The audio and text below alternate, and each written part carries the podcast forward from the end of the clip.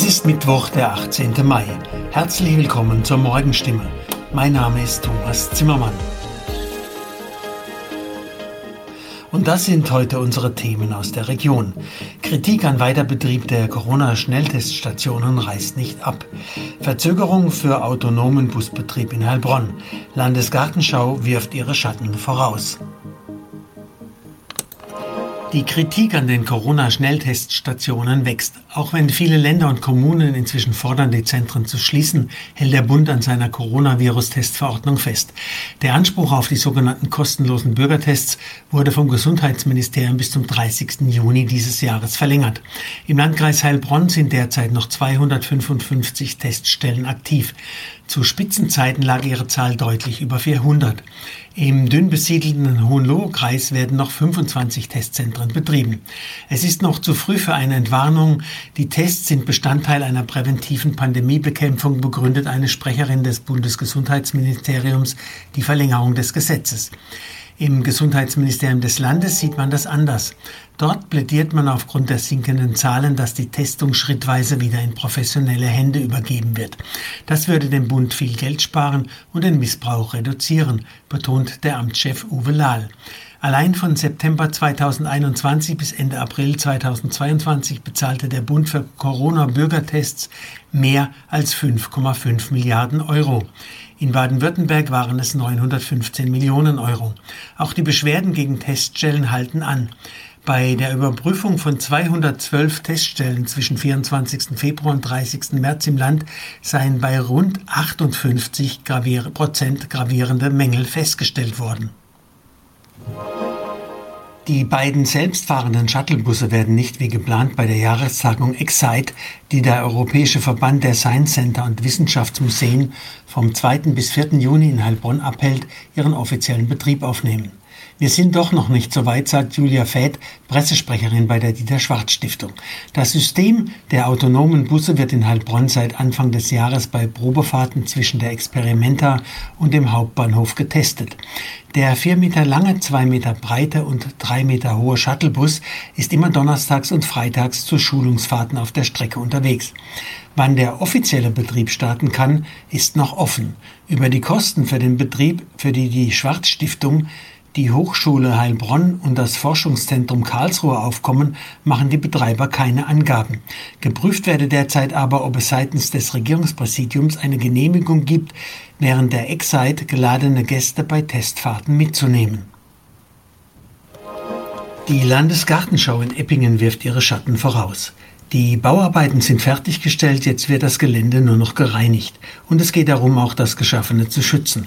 Deshalb darf ab heute niemand mehr auf das 10 Hektar große Gelände, auf dem die Schau einen Tag später am Donnerstag offiziell eröffnet wird.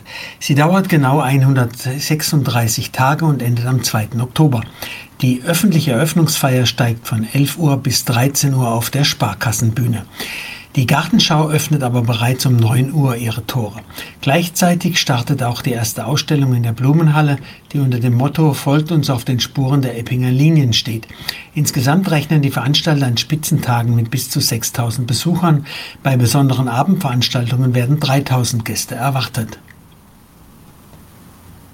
Soweit die Nachrichten aus der Region. Mehr und ausführliche Informationen lesen Sie in unseren Zeitungen oder auf stimme.de. Weiter geht es nun mit Nachrichten aus Deutschland und der Welt mit unseren Kolleginnen und Kollegen aus Berlin. Vielen Dank und einen schönen guten Morgen. Ich bin Nicole Markwald und das sind heute unsere Themen aus Deutschland und der Welt. Europa League Finale. Eintracht Frankfurt trifft in Sevilla auf die Glasgow Rangers. Die Ukraine und Russland setzen Verhandlungen vorerst aus. Und das ist Terrorismus. US-Präsident Joe Biden besucht Buffalo nach der Schießerei in einem Supermarkt. Eintracht Frankfurt steht heute im Finale der Fußball-Europa League. In Sevilla treffen die Hessen auf die Glasgow Rangers. Und die Schotten sind als Bundesligaschreck bekannt, nachdem sie mit Dortmund und Leipzig schon zwei deutsche Mannschaften aus dem Wettbewerb geworfen haben. Beide Teams können mit einem Sieg eine lange Durststrecke beenden. Sebastian Musemann berichtet, Sebastian, warum wäre der Titelgewinn für beide Mannschaften so historisch? Ja, weil beide schon mega lang auf so einen Erfolg warten. Frankfurt hat das letzte Mal vor 42 Jahren einen Europapokal gewonnen. Für die Rangers ist sogar noch ein bisschen länger her, nämlich 50 Jahre. Da kannst du dir ja ungefähr vorstellen, wie groß der Titelhunger ist. Und zwar nicht nur bei den Spielern, sondern natürlich vor allem auch bei den Fans. Da gibt's Berichte, dass bis zu 50.000 Frankfurter mit in Sevilla dabei sind. Aus Glasgow sollen es sogar über 100.000 sein. Die kommen natürlich nicht alle ins Stadion rein. Deswegen wird die ganze Stadt quasi zu einem großen Fußballfest. Klingt auf jeden Fall spektakulär. Hoffen wir mal, dass es friedlich bleibt. Wie nehmen denn die Spieler die gesamte Atmosphäre rund um das Finale auf? Ja, die kriegen das natürlich auch mit, ist ja klar. Das hat Mittelfeldmann Sebastian Rode gestern auf der PK auch nochmal schön erklärt. Jeder ist begeistert, äh, fiebert mit für dieses Spiel. Egal wo man hingeht, einkaufen im Supermarkt, jeder spricht da drauf an. Und jeder wünscht einem auch den Titel. Von daher kriegt man jedes Mal dann Gänsehaut, wenn man dann dran denkt, was man dann erleben darf. Und statistisch gesehen kann für die Eintracht heute auch gar nichts schiefgehen, denn es gab schon mal ein Duell der beiden Teams. Das war 1960 im Halbfinale des Europapokals der Landesmeister. Und und da hat Frankfurt die Rangers mit 6 zu 1 und 6 zu 3 geschlagen.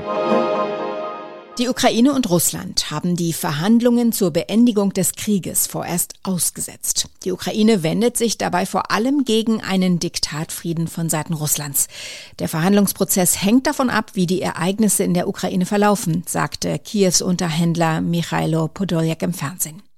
Seit Kriegsbeginn habe sich die Lage spürbar verändert. Clemens Kurt berichtet. Das ist ein neuer herber Rückschlag. Der ukrainische Unterhändler warf Russland vor, weiter in seinen Stereotypen zu denken und die reale Situation in der Ukraine nicht begriffen zu haben. Beide Seiten werfen sich gegenseitig Narzissmus vor. Sollte es einen konkreten Vorschlag geben, ist die ukrainische Seite aber bereit, wieder zu verhandeln. Voraussetzung, die russischen Truppen ziehen sich vollständig zurück und alle besetzten Territorien werden befreit. Nach wochenlanger Belagerung haben sich etwa 260 ukrainische Soldaten Soldaten im Azov-Stahlwerk in Mariupol ergeben. Am Samstag hat ein 18-Jähriger an und in einem Supermarkt in der Stadt Buffalo im US-Bundesstaat New York zehn Menschen erschossen. Drei Menschen wurden verletzt. Die Opfer waren hauptsächlich Schwarze. Die Ermittler gehen von einem rassistischen Tatmotiv aus. Der Beschuldigte hatte ein Dokument online gestellt, in dem die Rede ist von der sogenannten Great Replacement Theory, also der Theorie vom großen Austausch. Das ist ein Verschwörungsmythos der extremen Rechten. Die Theorie, eine Elite arbeitet daran, weiße Christen mit europäischer Abstammung durch nicht weiße Angehörige anderer Glaubensrichtungen zu ersetzen. In den USA wird die Great Replacement Theory oft in Talkshows rechter Sender diskutiert und hat inzwischen auch Anhänger in Teilen der Republikanischen Partei. Gestern haben US-Präsident Joe Biden und seine Frau Jill Blumen am Tatort in Buffalo niedergelegt. Sie trafen sich auch mit Familien der Opfer, Ersthelfern, Polizei und örtlichen Politikerinnen und Politikern. Weitere Informationen von Tina Eck aus Washington. Die Attacke von Buffalo war Terrorismus. Präsident Biden verurteilte das mörderische rassistische Verbrechen. Die Ideologie der Vorherrschaft von Weißen habe keinen Platz in Amerika. Er rief alle Menschen im Land dazu auf, die Lügen zurückzuweisen. Hass werde sich in den USA nicht durchsetzen. Biden und seine Frau hatten Familien der Opfer getroffen, auch direkt den Tatort besucht, den Supermarkt in Buffalo. Der Täter hatte das Geschäft schon Monate vor der Tat ausgekundschaftet. Dabei war er auch von dem Sicherheitsbeamten konfrontiert worden, den er später töten sollte. Der offizielle Sommeranfang ist zwar noch über einen Monat hin, aber bei Temperaturen teilweise um die 30 Grad stellt sich das Sommergefühl natürlich jetzt schon ein. Nur angenehm ist die Hitze auch nicht. Wie man sich am besten auf die heißen Tage vorbereitet, weiß Vanessa Reiber. Bei Wärme haben wir alle mehr Durst und oft weniger Hunger. Vanessa, warum ist das so? Ja, das liegt an unserer Körpertemperatur. Bei Kälte muss der Körper viel mehr Energie aufbringen, um die Temperatur bei konstant 37 Grad zu halten. Wenn es wärmer ist, liegen Körper- und Außentemperatur näher beieinander und dann verbrauchen wir auch weniger Energie.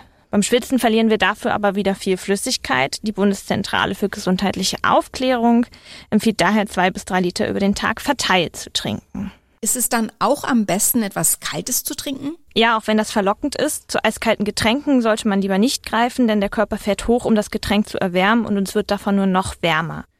Also lieber wärmere Getränke zu sich nehmen. Die haben dann auch den Vorteil, dass die enthaltene Flüssigkeit vom Blut besser aufgenommen werden kann. Was wird denn noch empfohlen, um gut durch die heißen Tage zu kommen? Wer kann, sollte körperliche Anstrengung vermeiden und Sport lieber abends oder morgens machen, wenn es ein bisschen kühler ist.